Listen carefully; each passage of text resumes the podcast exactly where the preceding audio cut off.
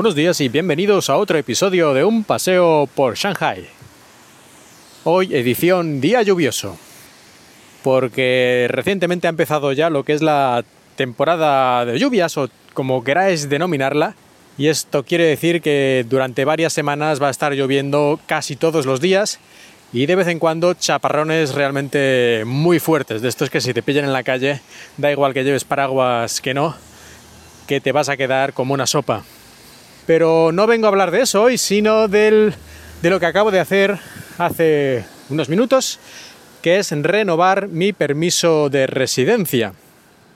Para las personas normales, para los que no tenemos contactos especiales, ni somos de las altas esferas, ni somos directivos de grandes empresas, ni cosas de esas, cada año Da igual tu situación, da igual que estés casado con una mujer china, lo que sea, no importa. Cada año tienes que renovar tu permiso de residencia barra visado. Y cada año tienes que conseguir un montón de papeles que por suerte si estás en una empresa seria, como es mi caso, pues prácticamente todos te los preparan ellos y tú solo tienes que ir aquí ya al centro de inmigración, por llamarlo de alguna forma, para solicitar la renovación de tu permiso de residencia.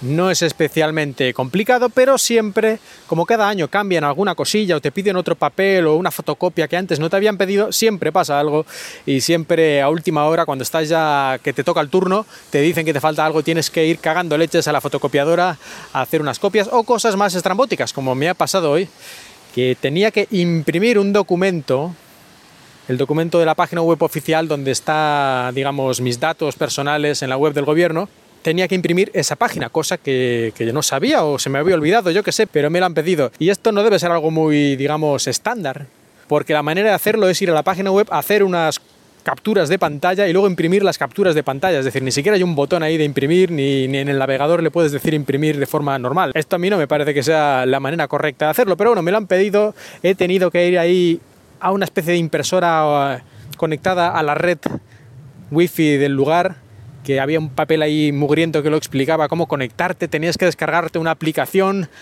que la por cierto esa aplicación no estaba en la tienda, digamos en la tienda de aplicaciones, ¿no? de mi teléfono, es un teléfono chino, o sea, no sé. He tenido que conectarme a la VPN, he tenido que ir al Google Play, a la tienda de aplicaciones de Google, allí sí que estaba ¿Cómo va a hacer esto una persona que no tenga VPN? No lo sé. O es que mi tienda de aplicaciones justamente no la tiene, que es la de Huawei. Pero bueno, sea como sea. He descargado la aplicación gastándome 80, 80 megas de datos. He descargado la aplicación.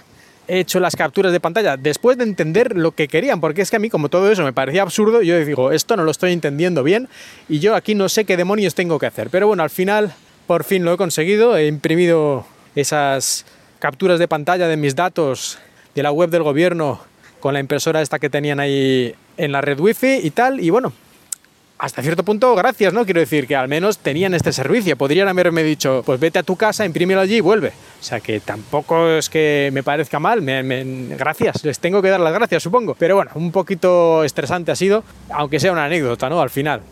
Pero lo que sí me ha llamado más la atención de este año respecto a los años anteriores ha sido que ya no se pide la foto. Siempre te pedían una foto para ponerla ahí con los documentos y tal, y ahora no.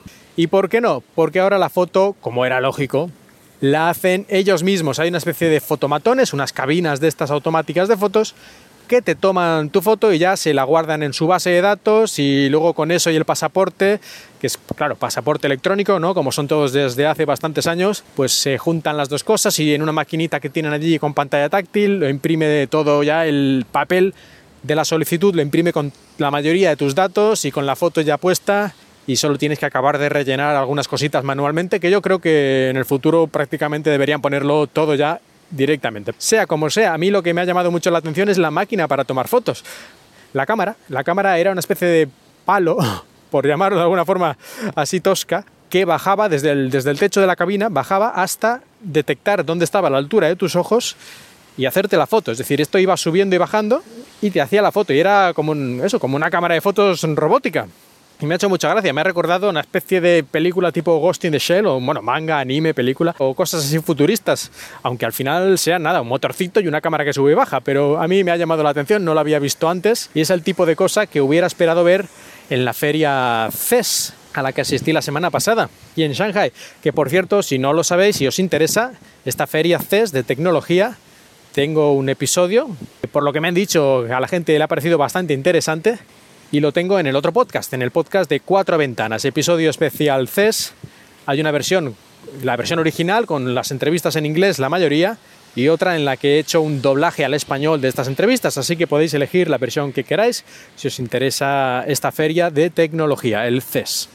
Pues nada, esto es todo lo que os quería contar, este pequeña peripecia, haciendo aquí mi renovación anual del permiso de residencia y el año que viene otra vez que ya podrían esto hacerlo por lo menos cada dos o cada tres o cada cinco años, especialmente gente que llevamos ya aquí bastante tiempo en China y que estamos casados con una persona de China y tenemos un trabajo mm, relativamente estable y ya se podrían estirar un poquito y hacer que no tuviéramos que ir cada año. Pero bueno, de momento es lo que hay y no veo yo que vaya a cambiar pronto, aunque nunca se sabe. Eh, aquí en China las cosas cambian muy rápido y muchas veces para bien. Ya veremos. Gracias por escucharme y espero que hayas disfrutado de este paseo por esta mañana lluviosa en Shanghai.